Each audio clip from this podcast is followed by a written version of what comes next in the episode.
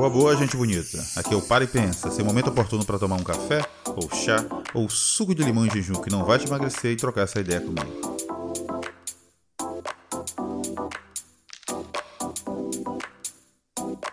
Hoje o tema é vacinas. Tudo que você precisa saber. Talvez não tudo, é muita coisa, vai por mim, mas o mais importante vai estar aqui, acredite. Por que esse tema? Ora, com as breves e, se Deus quiser, em nossa realidade, vacinas contra o Covid-19 chegando, resolvi fazer esse podcast também informativo. No atual mundo dos eu acho, pesquisar os fatos é a nossa boia salva-vidas nesse mar de desinformação. Devido à pesquisa e os diversos artigos que tive que ler, não pude entregar a programação na quinta. Todavia é importante é que estamos aqui. E por onde começamos? Muito bem, do começo. A história da vacina iniciou-se no século XVIII, quando o médico inglês Edward Jenner utilizou a vacina para prevenir a contaminação por varíola. Edward nasceu em maio de 1749 na Inglaterra e dedicou cerca de 20 anos de sua vida aos estudos sobre a varíola.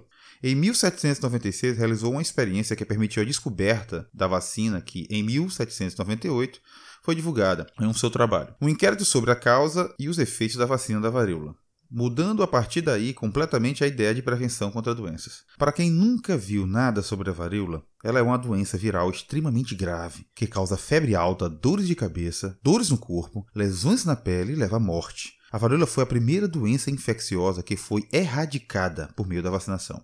Legal, a gente também é história, mas e aí, como é que funciona? A vacina é uma importante forma de imunização ativa, quando o próprio corpo produz anticorpos e baseia-se na introdução do agente causador da doença, atenuado ou inativado, ou substâncias que esses agentes produzem no corpo de uma pessoa, de modo a estimular a produção de anticorpos e células de memória para o sistema imunológico. Mas na frente eu explico melhor isso. Por causa dessas produções dos anticorpos e das células de memória, a vacina garante que quando o agente causador da doença infecte o corpo dessa pessoa, ela já esteja preparada para responder de maneira rápida, antes mesmo do surgimento dos sintomas da doença. A vacina é, portanto, uma importante forma de prevenção contra doenças. Você literalmente ensina seu corpo a identificar e combater a doença antes de ficar doente. Poliomielite, tétano, coqueluche, sarampo, rubéola, gripe, febre amarela, difteria, hepatite B, são exemplos de doenças que podem ser prevenidas atualmente pela vacinação. Vamos colocar uma parada agora entre parênteses. Eu vou enfatizar um momento histórico e demonstrar, relembrar os perigos da falta de informação. Vamos falar aqui da revolta da vacina. Em 1904, o Rio de Janeiro sofria com a falta de saneamento básico, apresentando ruas cheias de lixo e tratamento de água e esgoto ineficiente, que por um acaso é o quadro atual de muitas regiões do Nordeste. Mas vamos falar isso em outra conversa. Voltando, esse quadro desencadeava uma série de epidemias, inclusive de varíola. Nesse contexto preocupante, o então presidente da República, Francisco de Paula Rodrigues Alves, deu início a diversas medidas para melhorar o saneamento e reurbanizar o Rio de Janeiro. Para reduzir o número de doentes, o médico sanitarista Oswaldo Cruz, esse mesmo lá do Instituto, iniciou uma série de ações, como a remoção do lixo e a tentativa de matar os mosquitos causadores da febre amarela. Já a varíola era um outro problema, o qual o médico pretendia resolver com a chamada Lei da Vacina Obrigatória. Eu vou soletrar agora. Obrigatória. A obrigatoriedade da vacina imposta por Oswaldo Cruz e a falta de informação, que no atual contexto podemos chamar também de narrativas paralelas, sobre a eficácia e segurança da vacina causaram grandes descontentamentos na população, que já estava sofrendo com a reestruturação da cidade. Por essa razão, várias pessoas saíram às ruas em protesto contra a vacinação obrigatória. O Rio de Janeiro vivenciou grandes confrontos entre a população e as forças da polícia e o exército. Esses confrontos ocorreram no período de 10 a 16 de novembro de 1900 1904, causando a morte de um grande número de pessoas. Essa semana de tensão tornou-se o maior motim da história do Rio, configurando-se é, aquilo que ficou conhecido como revolta da vacina. No dia 16 de novembro, o governo revogou a obrigatoriedade da vacina e a polícia prendeu várias pessoas que estavam pelas ruas no Rio. De acordo com os dados do Centro Cultural do Ministério da Saúde, a revolta deixou um saldo de 30 mortos, 110 feridos e 945 presos, dos quais 461 foram deportados para o Acre.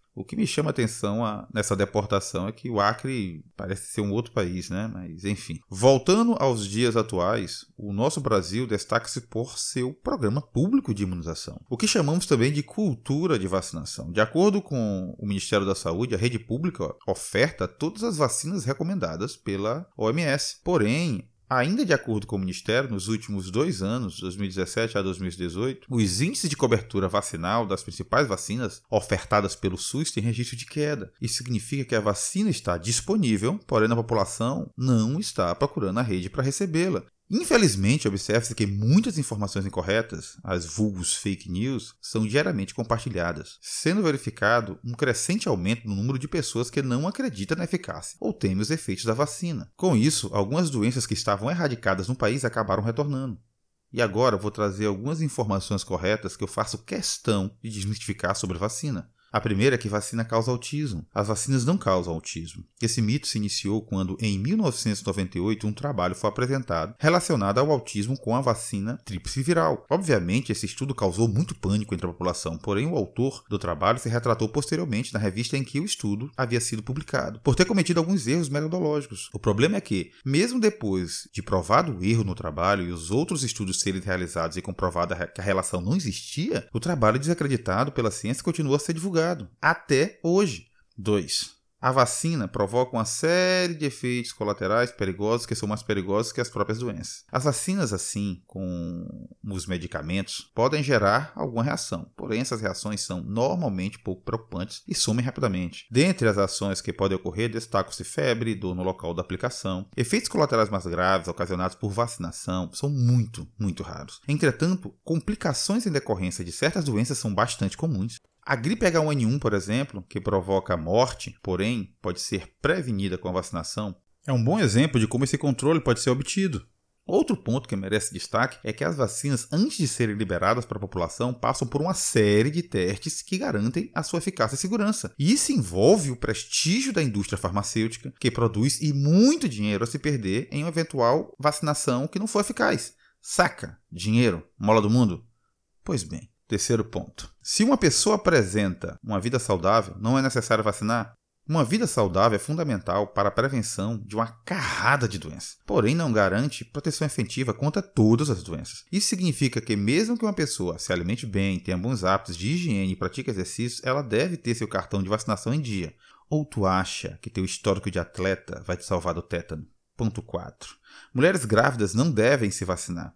As mulheres grávidas podem se vacinar contra algumas doenças, entretanto, outras vacinas não são recomendadas para gestantes. Dentre as vacinas que gestantes podem tomar está a vacina contra a gripe, a vacina contra a hepatite B e a TTBA, TTPA, perdão, difteria, tétano e coqueluche. Já dentre as vacinas contraindicadas, podemos citar vacinas como a varicela e a contra HPV.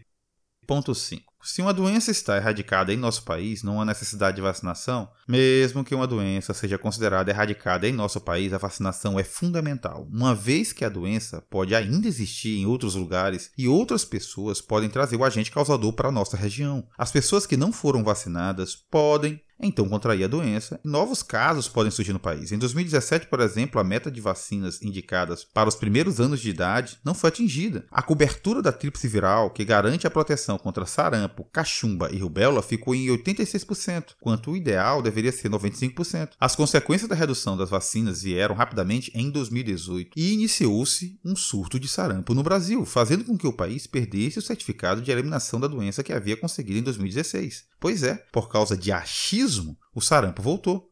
Vacinação é essencial e não podemos acreditar em informações sem comprovação científica. Eu acho não refuta estudo científico comprovado. E o que acontece no elo social do indivíduo não implica o todo. Ele tem que ter base científica ou dados para apresentar. A vacinação garante a nossa proteção e também a de outras pessoas, uma vez que evita que muitas doenças fiquem em circulação. Agora aqui vamos ao que interessa. Como a vacina atua no nosso corpo? Como eu tinha falado lá no começo, quando nos vacinamos, apresentamos ao nosso corpo um antígeno, então desconhecido. O corpo passa, com isso, a produzir anticorpos contra ele. Nesse primeiro momento, a produção de anticorpos é relativamente lenta. Além da produção de anticorpos, o organismo produz células de memória, ou seja, células que, ao serem expostas novamente a este antígeno, serão capazes de produzir anticorpos mais rapidamente. Em virtude da presença de células de memória, uma pessoa vacinada consegue que seu sistema imune atue de maneira mais rápida, evitando que a doença se desenvolva. Assim sendo, a vacina atua como um agente preventivo, devendo ser utilizada antes do contágio. Ela é considerada uma forma de imunização ativa, pois estimula o nosso organismo a produzir substâncias de defesa. Entendido isso, as vacinas realmente podem erradicar doenças. Ao vacinar a população, diminuímos a incidência de determinada doença. À medida que toda a população vai sendo vacinada, os índices caem até que nenhum caso seja mais registrado, pois toda a população está protegida. Apesar de parecer que muitas vezes é impossível proteger toda uma população, a imunização tem dado resultados no Brasil e no mundo. Em nosso país, já ocorreu erradicação da poliomielite e da varíola, graças à utilização de vacinas. Além disso, segundo a Fundação Oswaldo Cruz, ocorreu a eliminação da circulação do vírus autóctone do sarampo em 2000 e da rubéola desde 2009. Outras doenças também tiveram seus casos reduzidos, como é o caso do tétano neonatal. Então, sim, vacinação pode erradicar doenças. Compreendido também isso, vamos falar da vacina que mais interessa no momento, a do Covid. Como são várias, vamos por partes. Primeiro, para o melhor entendimento, façamos as perguntas certas: como elas funcionam, como agem no nosso organismo e o que falta para finalmente chegar à população. De maneira geral, podemos dividir a... os imunizantes contra o Covid-19, que estão mais adiantados, em quatro grandes grupos. Primeiro, as vacinas com vírus inativado. Desenvolvido há cerca de 70 anos, esses imunizantes são feitos a partir do próprio vírus, ou da bactéria, se for o caso. Ele suscita uma resposta de nosso sistema de defesa, que fica preparado para reagir adequadamente diante de uma infecção de verdade. Mas se o próprio causador da enfermidade está presente na formulação, como é que ele não provoca doença? Simples. São utilizadas técnicas em laboratório que inativam um agente infeccioso, de modo que a sua replicação se torna inviável. Mesmo assim, isso produz uma reação imunológica desejada. Muitas das vacinas que tomamos de rotina, como aquelas que protegem contra a hepatite A, gripe e a poliomielite, na versão injetável, fazem parte dessa turma. O principal ponto positivo aqui é a experiência de décadas e mais décadas de uso na saúde pública. A desvantagem dela está no custo e no tempo mais demorado de produção. É necessário cultivar grandes quantidades de vírus e fazer esse processo de inativação. Além disso, essa técnica não rende muitos em doses por litro. Para o Covid-19, há duas candidatas na fase mais avançada de testes clínicos que apontam para essa estratégia que é de inativar o vírus. Pelo que se sabe, até o momento, são necessárias duas doses para surgir efeito. A mais conhecida aqui no Brasil é a Coronavac, desenvolvida em um conjunto de sete instituições, com destaque para a parceria com a empresa chinesa Sinovac Biotech e o Instituto Butantan, em São Paulo. A outra concorrente que usa o vírus inativo também vem da China. Ainda não tem nome definido e está sendo elaborada pelo Instituto de Produtos Biológicos de Wuhan. A farmacêutica Sinopharm, o Grupo Nacional de Biotecnologia da China, e a empresa G42 Healthcare e pelo Serviço de Saúde de Abu Dhabi. Os testes de fase 3 já contam com mais de 60 mil voluntários em três países: Peru, Marrocos e Emirados Árabes Unidos. Agora vamos para ponto 2. A vacina de subunidade proteica. Por que usar o vírus inteiro se você pode selecionar apenas um pedacinho dele e construir uma partícula sintética parecida com o original? Esse é o raciocínio por trás do desenvolvimento dos imunizantes de subunidade proteica. Uma característica é, dessas vacinas, das vacinas deste grupo, é que elas geralmente precisam vir acompanhadas de substância adjuvante, uma proteína que dá um reforço a estimular uma resposta mais contundente do sistema imunológico. Para a Covid-19, uma candidata que desponta na dianteira das pesquisas é a NVX-CoV2-373, feitos pelos laboratórios da Novavax e Takeda, na fase 1 e 2. Ela foi testada na Austrália e na África do Sul. Agora passa pela etapa final de estudos com mais de 18 mil voluntários no Reino Unido. Em um recente comunicado à imprensa, os laboratórios estimaram que, se tudo der certo e o produto mostrar eficácia, poderão ser produzidos cerca de 1 bilhão de doses ao longo de 2021. Passamos agora para ponto 3. Vacinas baseadas em RNA. Mas modernas, elas são constituídas a partir da informação genética para conferir uma proteção contra determinada doença. Funciona assim: o laboratório e os cientistas selecionam alguns genes do vírus e fazem modificação nele. Esse material é injetado no organismo e passa instruções para que as próprias células fabriquem proteínas virais. O sistema de defesa, por sua vez, reconhece aquela informação como ameaça e gera uma resposta imune. Até o momento, não existe nenhuma vacina registrada e utilizada em larga escala desse tipo. São dois exemplos de candidatas à vacina contra o Covid-19 mais adiantadas dessa turma: a mRNA 1273 da Moderna TX com outras duas instituições, que eu não tenho aqui, e a BNT 162 da Pfizer, com outras duas instituições também. Apesar de terem uma produção simples e rápida, as vacinas baseadas em RNA podem representar um desafio a ponto de vista logístico, pois elas tendem a ser muito sensíveis e degradam quando expostas à luz, calor ou enzimas de ambiente. Em testes, é, serão necessários locais com higiene e temperatura com controle rigoroso para a aplicação da dose. Isso, claro, pode inviabilizar a distribuição para regiões remotas do globo. Passamos agora para ponto 4. Vacinas com vetor viral não replicante. Ao menos quatro pretendentes é, em fase 3, a AD5-NCOV, da Cancino Biológicas, e outras 10 instituições. O AD26 COV2.S da Johnson Johnson e outras instituições e também a AZD 1222 da Universidade de Oxford, a AstraZeneca e outras sete instituições e o GAN CovidVac, também conhecida como Sputnik 5 do Instituto de Pesquisa da Gamaleya em Epidemiologia e Microbiologia e outras instituições. Nas últimas semanas, a vacina do Sputnik 5 ganhou os holofotes com a sua aprovação na Rússia. O fato que levantou uma série de críticas, pois os resultados da segurança de eficácia não foram publicados e, portanto, não, não são conhecidos da comunidade científica internacional. Outra representante bastante conhecida é a candidata da Universidade de Oxford, na Inglaterra, e da farmacêutica AstraZeneca. Os testes eh, já estão em fase 3, incluem voluntários brasileiros também. E há um acordo com o Ministério da Saúde e a Fundação Oswaldo Cruz, Fiocruz,